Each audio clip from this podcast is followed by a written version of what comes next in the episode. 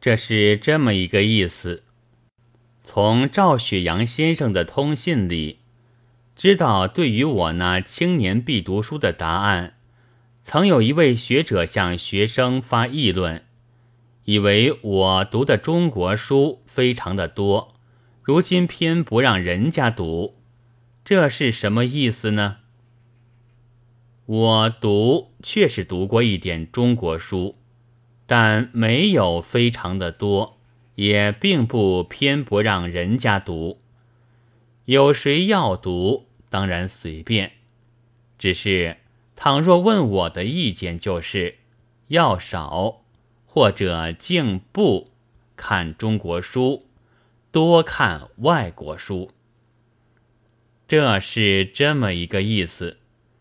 我向来是不喝酒的，数年之前带些自暴自弃的气味的喝起酒来了，当时倒也觉得有点舒服。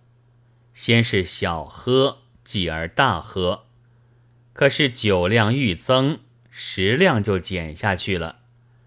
我知道酒精已经害了肠胃，现在有时戒除，有时也还喝。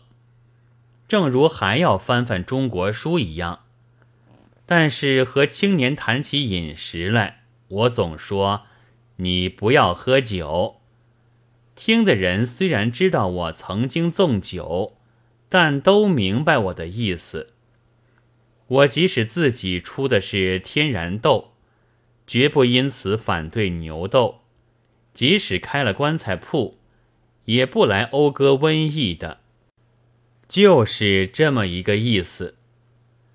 还有一种顺便而不相干的声明，一个朋友告诉我，《晨报》副刊上有评玉军的文章，其中提起我在《民众文艺》上所载的战士和苍蝇的话。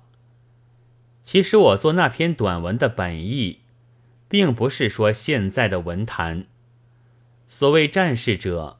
是指中山先生和民国元年前后殉国而反受奴才们讥笑糟蹋的先烈，苍蝇则当然是指奴才们。